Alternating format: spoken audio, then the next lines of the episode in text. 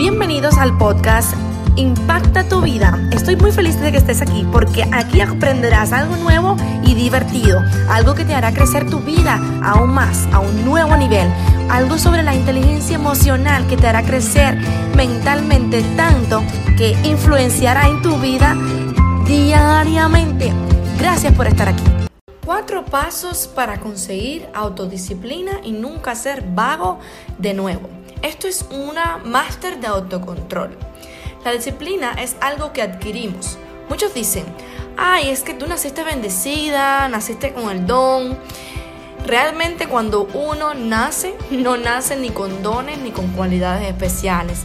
Piensa que la disciplina es un músculo que cuando lo practicas se vuelve cada vez mejor.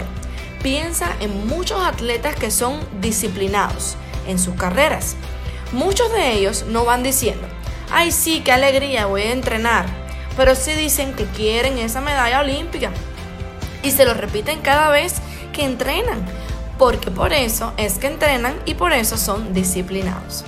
Tómate un minuto para pensar qué realmente quieres y luego tómate otro minuto para pensar qué precio vas a pagar por lo que quieres. ¿Quieres un excelente trabajo? Bueno, debes actuar y buscar una buena entrevista de trabajo. ¿Quieres una buena relación de pareja? ¿No quieres estar solo? Bueno, tienes que salir, debes involucrarte y hacer relaciones con personas y conocer. Una de las cosas que debes hacer, y esto es muy importante, es hacer lo que no te gusta primero. Pongamos un ejemplo. El, el, ejemplo del gimnasio, del gym. Si no quieres ir y tal vez, por ejemplo, el teléfono suena, te sentaste, conversaste, te metiste en las redes sociales y luego dices, ay, es que es muy tarde, que ya no vas a ir. Pues es de suma importancia que hagas lo que no quieres hacer primero. Si en este caso del gimnasio hubieras ido al gym en la mañana, ya no hubieras estado preocupado por el gimnasio, ¿verdad? Te liberas de lo que más te pesa. Todos tuvimos y tenemos que hacerlo en la vida pero para que cumplas con las características y puedas ser una persona disciplinada, debes hacer lo que no te gusta primero.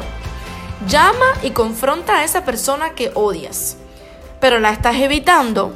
Sal de ese dilema. Has estado aplazando una reunión de negocios porque tienes miedo que te vaya mal. Realiza la reunión con tus mejores armas y estrategias. O si no, prepárate y lánzate. Si comienzas a hacer esto diario, como una rutina, se vuelve fácil y te sentirás ganador o ganadora todos los días. Haz que tus hábitos sean emocionantes. La segunda técnica para obtener autodisciplina es tomar acción todos los días en dirección a tus goles. Esto no significa que tengas que trabajar de 8 a 10 horas al día. Si estás construyendo tu negocio, tómate 5 minutos para responder correos, hacer llamadas que te acerquen a tu meta. Eso es lo que las personas ganadoras hacen. A pesar de las circunstancias, le dedican tiempo a lo que están construyendo. No tendrás un día libre cuando estás en un camino hacia el éxito. Y esto es algo bueno. Porque cuando haces lo que te gusta, no es trabajo, es placer. Los ganadores toman acción cada día de este mundo en dirección a sus goles. No importa cuán pequeña sea tu acción en dirección a tus goles, el tamaño no importa. Lo que importa es que estás atando a tu mente, codificando tu mente hacia el hábito de un ganador nato y entonces serás un ganador. El tercer hábito que podemos sembrar en nuestra vida cotidiana y es súper crucial para que tengas autodisciplina es atrasar la gratificación, atrasar la recompensa. Normalmente el 90% de la población mundial va al trabajo y cuando hace algo bien en el trabajo, el jefe lo recompensa con una felicitación.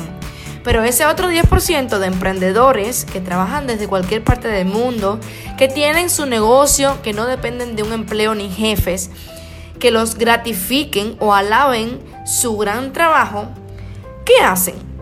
Pongamos un ejemplo. Cuando yo en las mañanas me voy a tomar mi café, que es una de las cosas que más me gusta, lo primero que hago es hacer lo que no me gusta primero.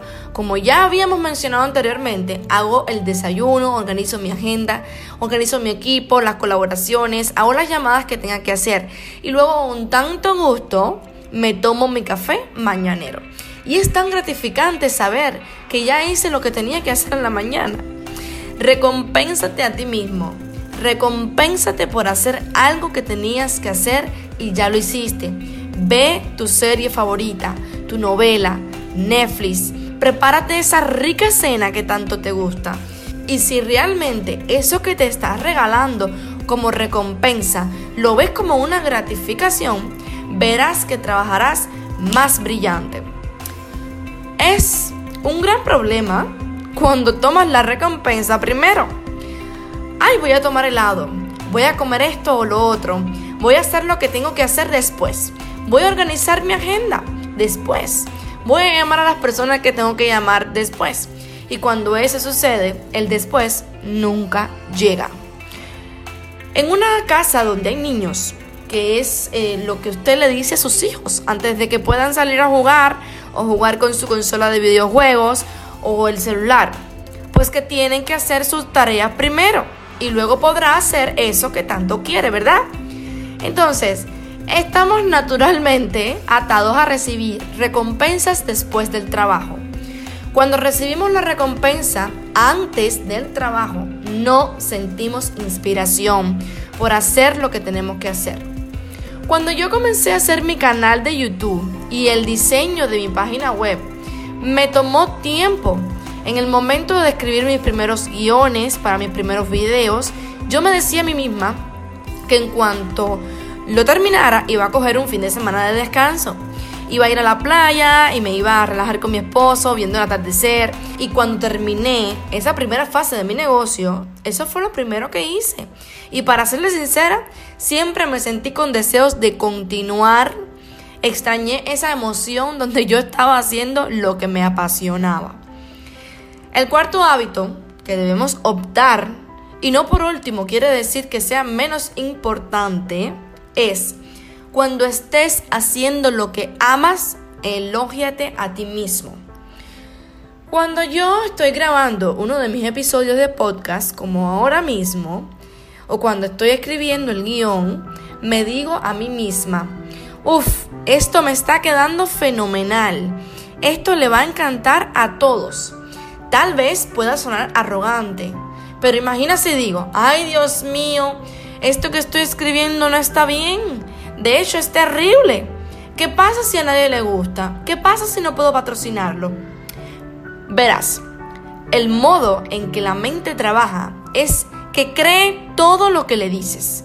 Si le dices frases negativas, obtendrás negativos resultados. Tu mente no puede diferenciar la realidad de lo irreal. Lo que le dices a tu mente es real, siempre y cuando tu mente lo sienta como real. Si tú lo dices, es cierto. Y es por eso que cuando hago mis guiones, digo, esto es especial, fenomenal, extraordinario. Algo muy importante es que cuando tú puedes ver tus goles hechos realidad, aunque no hayan sucedido, lo puedes lograr. Incluso cuando vas al gym y dices que es doloroso, que te duele el cuerpo, es mejor decir, esto es buenísimo, me encanta, mi cuerpo está cogiendo forma. Si no me duelen los músculos, es que no lo estoy haciendo bien. Estas cuatro técnicas van a hacer que crezcas en tu autodisciplina. Y cuando adoptas estas cuatro fases como hábitos, al final del día dirás, yo me he ganado esto yo me lo merezco. Muchos de nosotros tenemos diferentes creencias como no merezco esto, no creo que esto esté pasando porque a mí nunca me pasa nada bueno. Pero cuando tú ves que te lo has ganado y que te lo mereces, entonces te mereces la recompensa y el halago, sin dejar de mencionar que no se puede ser arrogante. La diferencia entre el arrogante y el humilde es que el humilde sabe y reconoce que todos somos capaces de llegar al éxito, que todos tenemos un don en el que podemos ser él o la mejor, lo que aplicamos en nuestra mente diferentes creencias. El arrogante no. Entonces, amigos míos, hasta aquí ha llegado nuestro episodio de hoy. Muchas gracias por acompañarme en este grandioso episodio que nos está enseñando una vez más cómo podemos obtener mejores resultados de vida. Gracias. Sesión se ha acabado, pero no olvides compartir para que más personas como tú puedan llegar a escuchar este maravilloso episodio. Yo soy Diana Chie. Nos vemos en un próximo encuentro.